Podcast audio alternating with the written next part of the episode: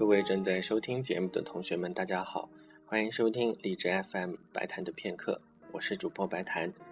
你也可以通过苹果的 Podcast 进行收听。今天终于到了贝多芬的第九交响曲的第四乐章，广为人知的《欢乐颂》的旋律也是来自这个乐章。《欢乐颂》的歌词是德国诗人席勒的作品。贝多芬一直很向往诗里所传达的自由、博爱和平等的精神。早在1789年，他就有了为这首诗作曲的构想。经过了三十多年的反复锤炼，最后得以问世。如果留意看过《欢乐颂》主题旋律简谱的同学，应该都会发现，其实它的旋律是很简单的。但是听完全曲，你会惊叹于贝多芬是如何不断地把它发展变化，而达到一种超凡入圣的效果。乐曲的一开始有一种拟人化的味道。